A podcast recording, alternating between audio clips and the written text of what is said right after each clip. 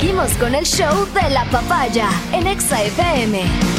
Ahora presentamos. Presentamos el decoro, presentamos la prudencia, presentamos la sabiduría.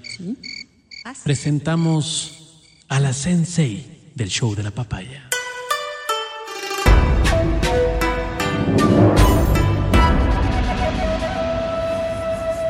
De Otavalo para el mundo, ella es Verónica Rosero.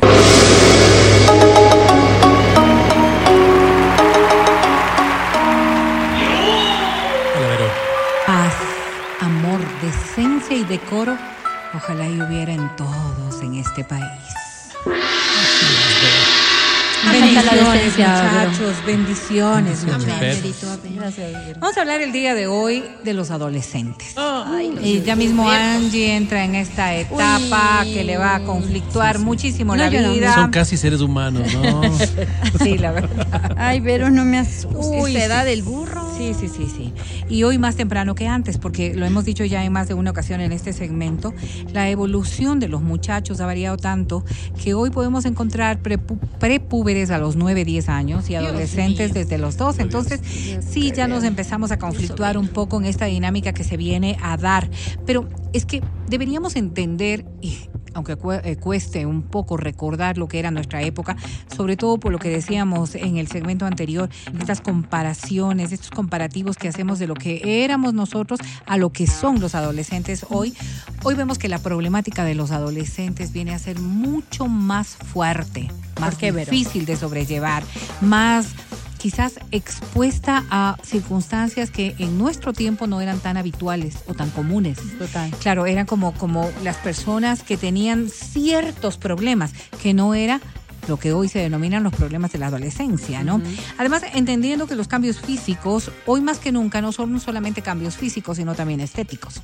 Claro. Y, y los cambios físicos que se vienen dando desde tempranas edades, ustedes han visto niñas de 14, de 15 años con cuerpos perfectamente formados de mujeres voluptuosas. Sí, oye, hasta hay memes al respecto.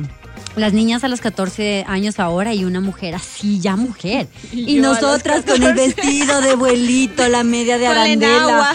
Sí, y, y no necesariamente Las medias de, De abuelito, sí, no necesariamente dado por cambios eh, que han sido provocados, sino con por cambios naturales. El cuerpo de los seres humanos cambió y el cuerpo de los seres humanos Bueno, de despertó Matías sigue a más temprana 30 edad. Bueno, oye, pero oye se como, acostumbró. como, como los pollos. Como los- Que antes decían que los pollos. eran más carnuditos y que gracias a las Hormonas. gracias a las hormonas ahora están pues. listos a los a las cuatro semanas y antes ejemplo, no. el Es algo tema de, los- así, de la, de la alimentación, sí. Hay estudios que demuestran que la alimentación actualmente hace que el cuerpo humano se desarrolle distinto y se desarrolle con muchísima más anticipación. Sí, de hecho, Entonces, se cuidan más los adolescentes. Claro, ahora, claro, los pero a ver, vamos a ser muy lógicos en lo que estamos diciendo. El cuerpo es el que está viniendo más temprano. Y la mente, sin embargo, no logra esta evolución natural. Y entonces encontramos eh, hombres y mujeres con cuerpos de grandes, con mentalidad de niños. Porque la evolución es inversa. Sí. Y hoy, debido precisamente a todo lo que tiene que ver con, con este tema de la cultura social, los adolescentes maduran mucho más tarde. Entonces, si vemos estas contradicciones, podemos ver que los adolescentes se enfrentan a una circunstancia más difícil de sobrellevar que quizás la que nosotros en nuestra etapa pudimos haberlo hecho. O sea que estás hablando de que un adolescente pasa por su etapa de, de pubertad, eh, no madura y más o menos hasta qué edad ya más o menos está eh, calmándose hormonalmente. Nunca, Mira, nunca mira, maduran. Mira, antes se decía que entre los 15 y 17 años, desde esta edad terrible de, de la exacerbación de la adolescencia, lo que Pasan de muchos dieron a llamar la edad del burro, ¿verdad? del burro. Claro. Amelina y tú, Antes se decía que llegaban hasta los a- 17 burro. años y que posiblemente ya empezabas a ver un grado de evolución De madurez, que podía permitir llegar a la madurez. Hoy puedes encontrar adolescencia hasta los 20 años. ¿Qué?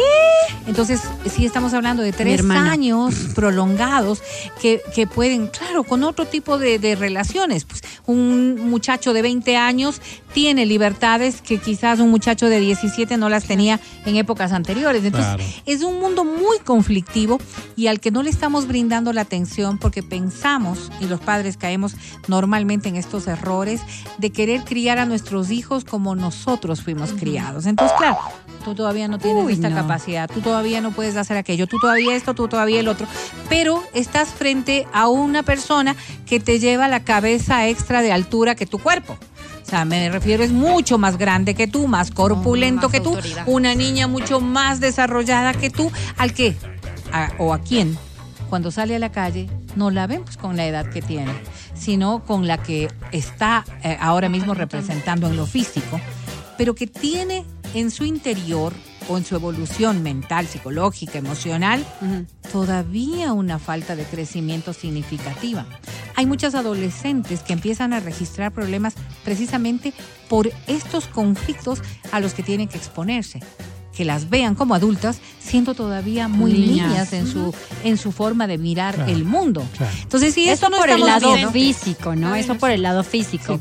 Pero ¿qué hacer justo, o sea, tú que ya has pasado por la experiencia de, de ser madre, dos hijos ya grandes y todo, ¿qué recomiendas qué hacer? Porque yo siento que lo que más afecta, aparte de los cambios físicos, es el tema del carácter. O sea, yo por ejemplo ya veo, ayer que estaba chateando con mi guagua, que ya cumple 11 años ya mismo, eh, hola mi amor, ¿cómo estás? Bien. Ya, ya empezó con los monosílabos Ganas y con las palabras chiquititas y todo cuando hace un año atrás era hola manos y ya empezamos con eso. ¿Qué hacer ahí, Vero? O sea, eso es algo que me fuerte, respirar. Respirar y seguir. Correír fuerte. Paciencia.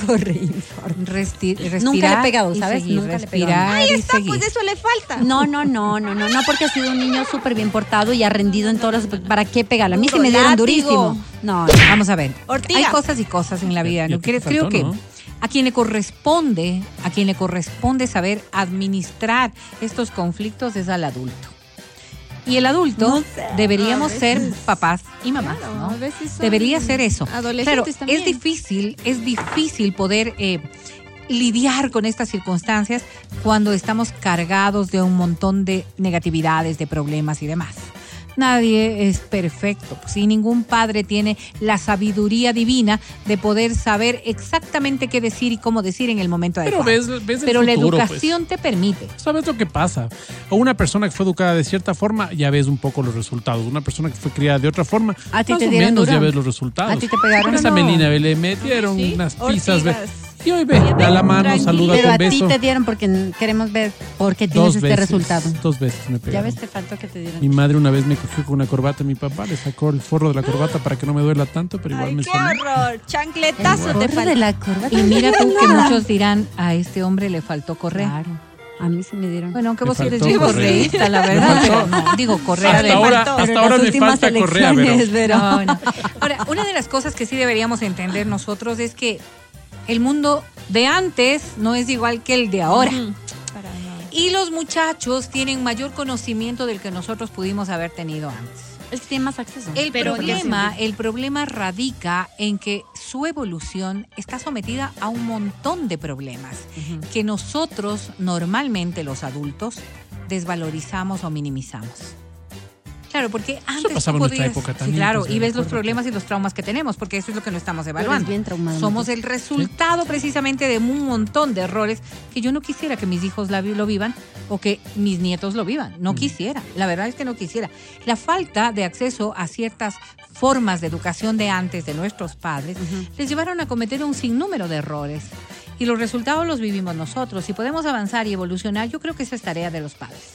No creo que debemos conformarnos en ser iguales a los nuestros. Pero ¿cómo, ¿cómo haces esto? Por ejemplo, si vos te pones a ver en la sociedad cómo está, lo que hablábamos hace un rato, ¿no?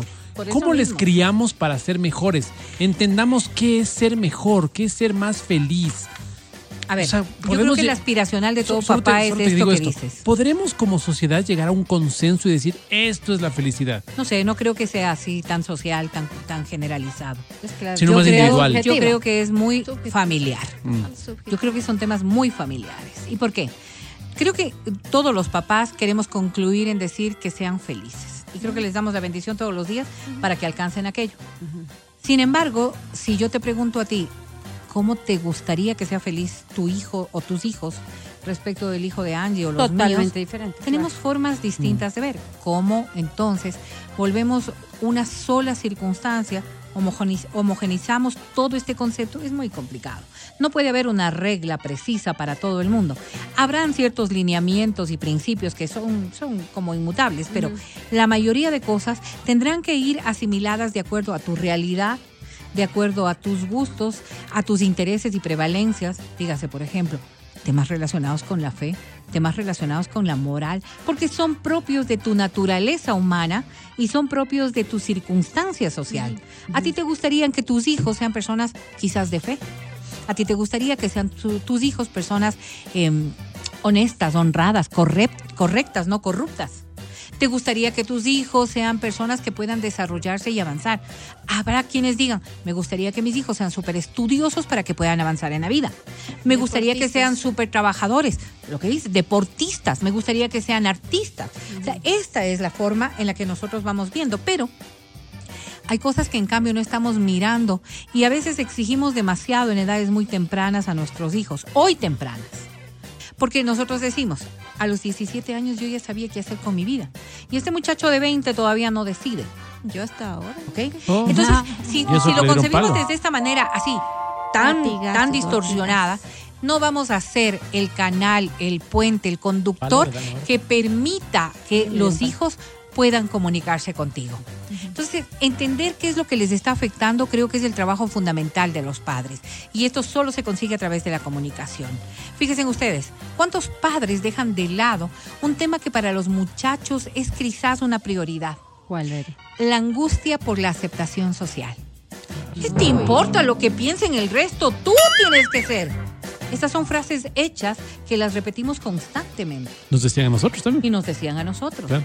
Ahora, pero si para este grupo, me refiero yo a los adolescentes, es tan válido, es tan importante, es tan necesaria el concepto de la aceptación social, la función de los padres debería ser no solamente escuchar y entender, sino darles herramientas. Y la herramienta no se limita exclusivamente a señalar que así mismo es o a señalar que no debe importarnos, sino darle condumio a esas herramientas para que en efecto en un momento dado de su vida pueda no importarle lo que el resto piensa. Pero en este momento que es tan importante, y no digo yo que hay, hay estas em, culturas suburbanas que están tan relacionadas con ciertos grupos específicos, ¿no? Antes decíamos los emos y, y otro tipo de Siempre van cambiando, ¿no? Claro, en, nuestro, en nuestra época serían los punks, Los o punks, sea, los cualquier cosa. Entonces, pero, pero tienen valor, pues. Y tienen valor no para uno como adulto, quizás a mí ni siquiera me gusta cómo se peinan estos muchachos y cómo se visten estos. El valor está dado para tu hijo, para tu hija. Y ese valor, y ese valor hay que conocerlo, hay que comunicarse y de alguna manera respetarlo.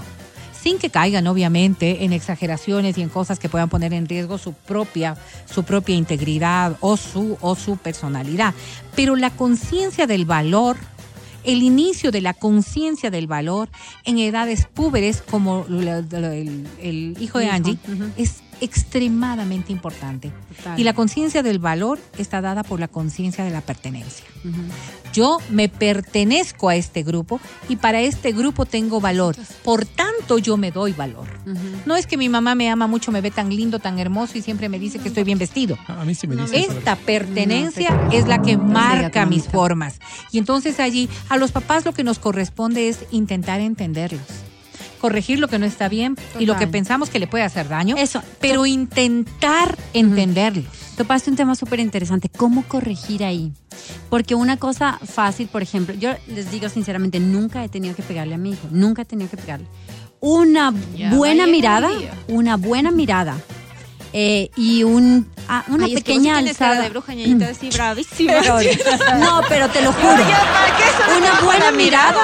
Pero mira, no he tenido que recurrir a lo, a- al maltrato físico, que ojo, no me quejo, pero sí un poco, mami, si me estás escuchando, de cómo me da, corrigieron a mí. claro. O sea, Algo habrás súper- hecho. No, pero súper buena, súper buena estudiante. A mí, ¿sabes por qué me daban duro? Por no comer. Era mi mal. Así. Era re melindrosa, pero no comía nada y por eso recibí unas buenas que con mi hijo no he tenido que ser así. Entonces, ¿cómo corregir en la adolescencia? Porque cuando no hiciste una corrección a golpes, ah, de este tipo de, de maltrato, porque para mí es maltrato físico, ¿cómo hacerlo cuando ya ellos están más grandes, cuando ellos ya tienen una fuerza eh, importante, eh, cuando ya tienen su propio criterio? ¿Qué hacer allí? Al convento.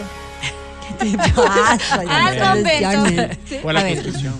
Creo que la primera pregunta es, ¿amerita? Y te voy a poner por qué. Eh, tú acabas de dar el ejemplo más claro de lo que es eh, realmente los errores que cometemos como padres. ¿Amerita castigar a un niño porque no come? O sea, ¿Amerita castigarlo porque no se alimenta? ¿Ok? Entender que el niño, si está entrando en anemia, si está entrando en un proceso difícil, hay que encontrar la forma que sea para que esta criatura se alimente y pueda. Ah, ¿Qué era entonces lo que castigaban a Angie en su momento? Quizás no to- comer toda la comida o no acabar el plato de comida que estaba dispuesto. Entonces uno cuando ya tiene conciencia de aquello dices, ¿ameritaba que le obligue a comer todo? Quizás no era lo que ameritaba en ese momento y no, no requería un castigo. Entonces cuando pregunto esto, ¿no? ¿Amerita realmente? Y voy a volver al ejemplo, al ejemplo esto de las conductas sub- suburbanas o estas culturas suburbanas para entenderlo mejor. Si nosotros estamos viendo que esto es importante para este niño, ¿qué- ¿cuál es la concepción primera? Es, es que a mí no me gusta verle mal vestido, a mí no me gusta verle cómo se hace el cabello, a mí no me gusta verle con ese piercing, a mí no me gusta verle con esta otra cosa. Amerita, pregunto yo. Y esta respuesta del amerita debería ser el primer paso reflexivo. ¿A quién no le gusta? A- y la otra parte, ¿cuánto daño le hace? Si esta, esta segunda parte dices, no, es que se está lastimando, es que se está dañando, es que esto le va a llevar a otras cosas, y hay razonamiento específico de aquello, amerita. Pero si esto es parte de un proceso de adaptación, es un proceso de, de valoración, fíjense que hay investigaciones que demuestran que el bajo rendimiento escolar de un gran número de adolescentes está ligado a la no aceptación de sus círculos. Sí, pero pensemos en el reggaetón Y nomás. es- No nos vayamos más allá. Ya, ver, ¿qué te Ya, perfecto. reggaetón? amerita, o sea, amerita que esté como oyéndole a este tonto que no se le entiende. ¿A quién no le gusta? A mí, a mí no me gusta. ¿Cuánto te afecta? Un montón porque mi hijo va a crecer A en ese ambiente. A ¿Qué ti te pasa, afecta. ¿Ah? A ti te ¿qué- afecta. Entonces, cuando te pones a pensar, es que esta no puede ser una decisión. ¿Qué tal si yo te hubiera dicho a ti? ¿No es cierto? La música clásica es un veneno. Solamente te obnubila, Matías Dávila, no escuches nunca música clásica. Y a la postre, en, el, en el ámbito del desarrollo evolutivo, dicen, la música clásica permite a quienes la escuchan ampliar un montón de conceptos mentales y permiten ser mejores Pero- pero matemáticos. creo que eres muy laxa. Escúchame. Es que tus conceptos, tus conceptos son el resultado de tu madurez. Yo soy opuesta al reggaetón. No soy opuesta, en cambio, a que escuchen. ¿Por qué? Porque el rato que tú les das masticado todo, no sabrán discernir entre lo que está bien y lo que está mal. Hay que darle las ¿Dónde herramientas. queda mi moral? ¿Dónde era? queda mi moral? Tú dijiste que era importante Sí, sí, sí, esta, valor, este desarrollo moral de la familia, ¿no es cierto? Entonces mi moral dice, no, pues no podemos cosificar a la mujer, no podemos... Perfecto. ¿Cómo le digo a El mi hijo? concepto. Ya. El concepto. Entonces, ¿cómo le voy educando a mi hijo si todo le permito? No, cuando tú le haces y le expones, O sea, ¿le vas escucha a lo que le está diciendo. música? No, si tú le dices, esto no se escucha aquí, va a tener donde escucharlo y nunca habrá esta racionalidad de por qué no debería aceptar aquello, no porque Ya, no, no le debería lo que, gustar. Escucha lo que está diciendo. Ya, mamá, Exactamente, sí, pero sí, esto sí. bailan en todas Sí, partes. sí, Mi exacto. entorno. Pero a de moda. pasado cuando escuchabas tu música, tu rock Son conceptos. In. te- por eso te digo, ¿amerita realmente aquello? ¿Amerita?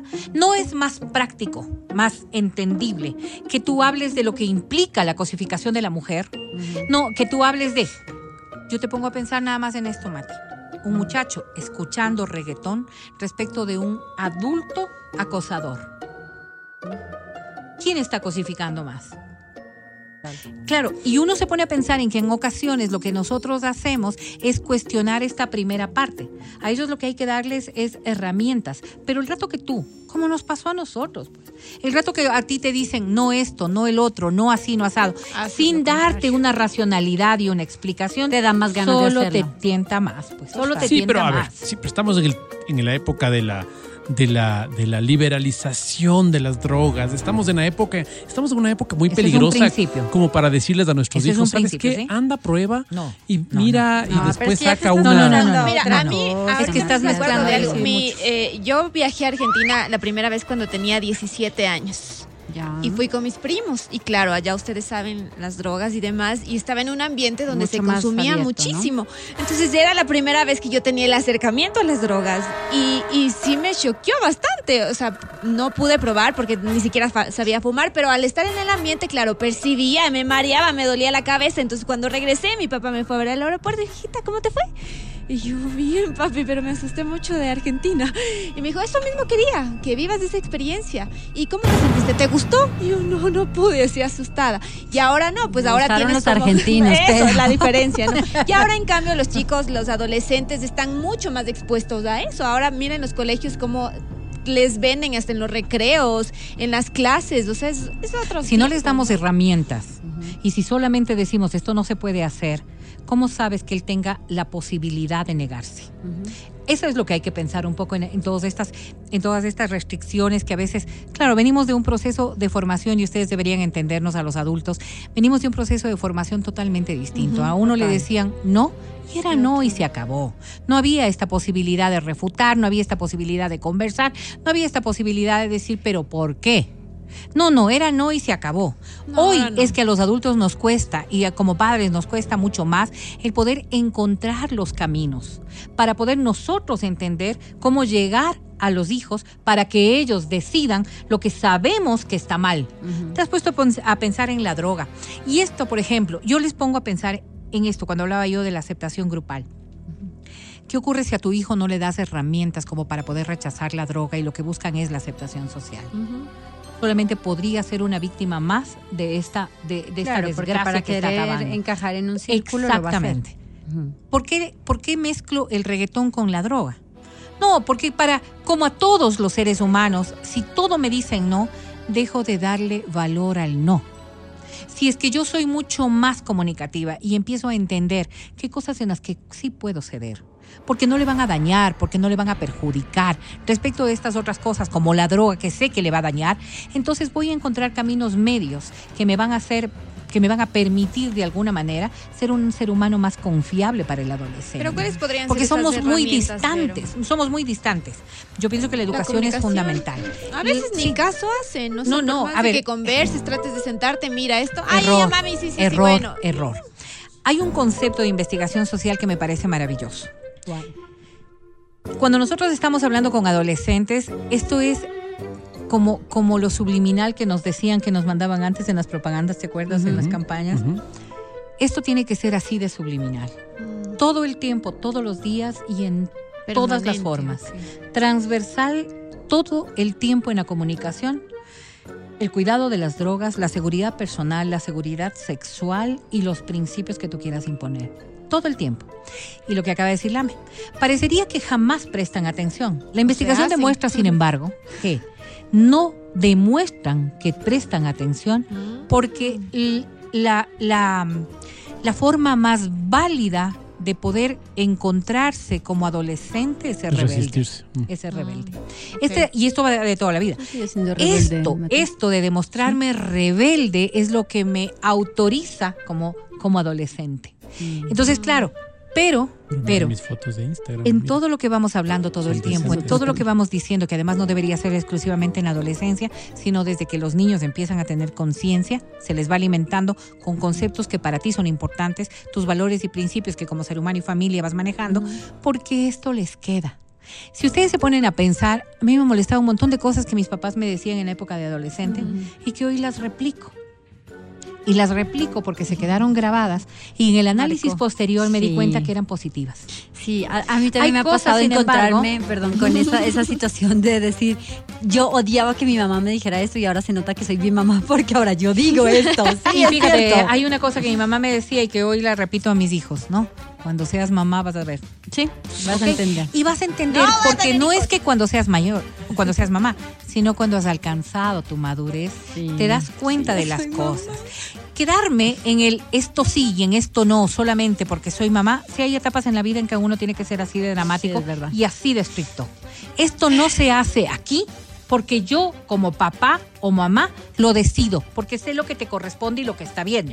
Este límite exacto de la verticalidad y de la autoridad paternal es la mejor recomendación. Pero cuando estamos hablando de estos problemas de los adolescentes, hay que saber cómo poner en práctica aquello. Vemos angustia por pertenecer, vemos problemas por las siluetas, como las están manejando. Niñas extremadamente delgadas que Sí. pretenden que esa es la forma en la que se tienen que valorizar y obviamente tienen que ser valoradas por los entornos sociales y que derivan en problemas de autoestima, que para muchos padres son intrascendentes. Y es un gravísimo problema el quitarle, quitarle importancia a algo que para tu hijo tiene El importancia, problema de los como liderazgos, el problema de los liderazgos, si, si tu hijo se ve reflejado en un magnate de, de una película de Marvel, o sea, va a cuestionarse por qué somos pobres, ¿no? Sí, claro. ¿Por qué somos pobres? La chica que es de pelo negro como Amelina dice, ¿por qué no soy rubia? O sea, si yo fuera rubia, me pasara Sería otra Angie, co- o- cualquier cosa, ¿me Pero ¿qué, entiendes? qué, qué falta ahí? ¿Qué falla ahí? No el adolescente. pues. Falta un montón, un montón de educación respecto a lo que es importante. Y eso no falló el adolescente. Fallaron los padres. Y fallaron los padres porque no supieron manejar el concepto de escuchar al hijo y de explicar al hijo desde muy tempranas edades. Para que alguien llegue a la conciencia de que ser rico es lo único que te va a servir, es porque jamás hablaste de un montón de cosas que podían estar de, medio. Por ejemplo, que para ser rico hay que estudiar, hay que trabajar, hay que saber ganársela. Si tu conducta va desde ser rico honestamente. Si es que tú tienes otra forma de ver la vida, posiblemente el ser rico se lo consiga de maneras distintas. Estas cosas no podemos endilgar a, a la sociedad o a la cultura de todo un pueblo. Esto es la pertenencia del padre con el hijo, una relación que debería ser realmente muy importante desde el, el momento mismo en que se concibe a un hijo, pero que lastimosamente por todo lo que vivimos no es tan simple ni tan fácil. No, fácil Por en eso, absoluto, no. porque yo me pongo a pensar en el padre que fue criado así, que ahora no tiene tiempo por el trabajo Así es, Mati. y se convierte en una cadena, en un círculo absolutamente de acuerdo. pernicioso, Verón. Yo voy a decir algo. Tenemos tiempo para un montón de cosas en la vida y no tenemos tiempo para un montón de cosas trascendentales en la vida. Y yo voy a ser muy respetuosa de quienes realmente toman decisiones distintas. Creo que nos hemos privilegiado demasiado nosotros y no hemos privilegiado lo suficiente a nuestra responsabilidad materna o paterna. Y yo concibo eso como un gran error. Lo digo de manera absolutamente personal. Creo que cuando tú tienes un hijo o una hija, debe ser la prioridad. Y está muy bien que pensemos en nosotros, en nuestro desarrollo, en nuestra felicidad. Nada más que ellos no tienen otra forma de informarse, crecer, educarse, de avanzar, si no son a través de nosotros. Claro. Y esa es la responsabilidad. Oye, ayer, ayer un amigo me dijo una frase que me quedé loco, ¿no? Me dijo, verás, hay cosas que yo sé. Hay cosas que yo... Hay cosas que yo no sé. Pero hay cosas que no sé, que no sé.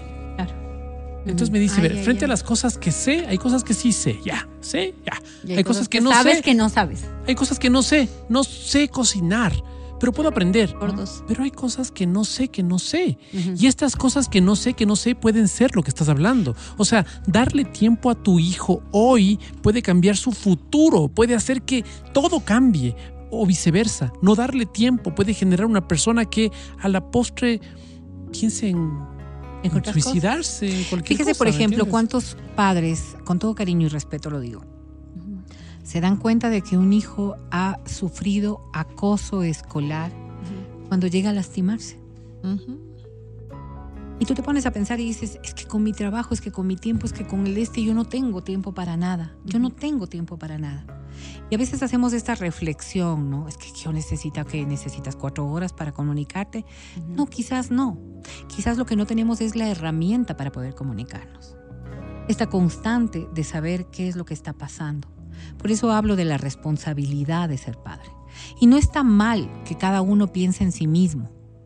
Lo que no está bien es que no seamos lo suficientemente padres. Total. Este concepto de padre-madre me refiero, ¿no? A la paternidad, ha ido evolucionando tanto que quizás nos perdimos en algún momento en la responsabilidad. Y la responsabilidad sí es indiscutiblemente nuestra. Yo veo y peleo mucho cuando hablan de la responsabilidad de la educación en los colegios, cuando hablan de es que este tipo de cosas deberían hablarlas y educarlas en el colegio porque yo no sé, porque no puedo, porque no tengo, no tengo tiempo, porque, por ejemplo, hablando de sexualidad, es que yo me muero de la vergüenza. No Sí, claro. darle la, la si tú quieres que otro otros. te dé criando a tu hijo, Claro. pues posiblemente es un camino mucho más fácil pensar que otros pueden darte decidiendo. Pero entonces yo me pongo a pensar que el rato que tú estás reaccionando y dices, "Pero yo no crié este hijo así, ¿realmente tienes cara para hacerlo? Todo el mundo puede hacer algo si es que quiere hacerlo. Poquito, mucho, todo el tiempo, quizás de vez en cuando. Lo importante en esto es entender que un adolescente es realmente una plastilina que se está moldeando. Si bien la personalidad de un niño se marca hasta los 5 años, decían antes 3 y hoy han ampliado el rango, la personalidad de estos adultos, de poner estos conceptos de principios, valores y de tratar de que sean más felices y mejores que nosotros, está en la adolescencia. No pierdas tiempo. Si tienes un hijo adolescente, empieza a lanzar esa red para poder comunicarte. Difícil, difícil. Pues que las cosas buenas no son fáciles en la vida y los premios se alcanzan exclusivamente trabajando duro. Ojalá y a alguien le haya servido el día de hoy. Gracias. Qué de bien, verdad. pero qué buen tema. Qué buen tema. El podcast del show de la papaya.